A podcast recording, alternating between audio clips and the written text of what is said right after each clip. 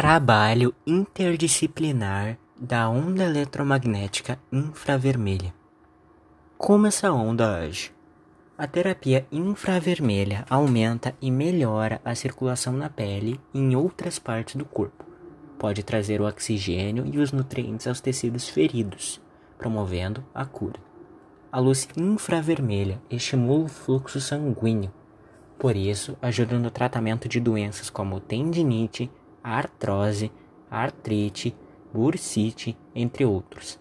A terapia utiliza ondas de luz que são direcionadas a locais do corpo que apresentam uma lesão. É ionizante ou não? A radiação infravermelha é uma radiação não ionizante na porção invisível do espectro eletromagnético que está adjacente aos comprimentos de ondas longas, o final vermelho do aspecto da luz visível. Quais suas utilizações? Ele pode ser usado para detectar a temperatura de objetos distantes, por isso é muito útil em astronomia.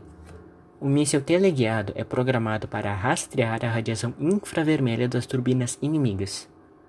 A imagem térmica é usada na medicina para diagnosticar aterosclerose, obstrução dos vasos sanguíneos, etc.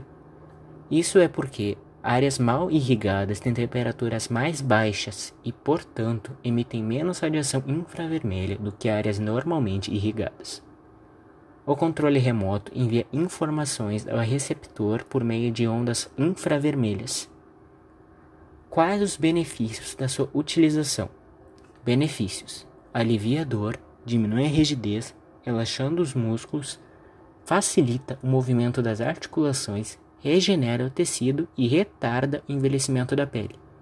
Qual o seu malefício? Uma, os raios infravermelhos só são prejudiciais quando as pessoas são expostas a muito, o que pode causar problemas nos olhos e queimaduras na pele. Tudo que é em excesso faz mal. Curiosidades: As ondas de infravermelho não são visíveis a olho nu.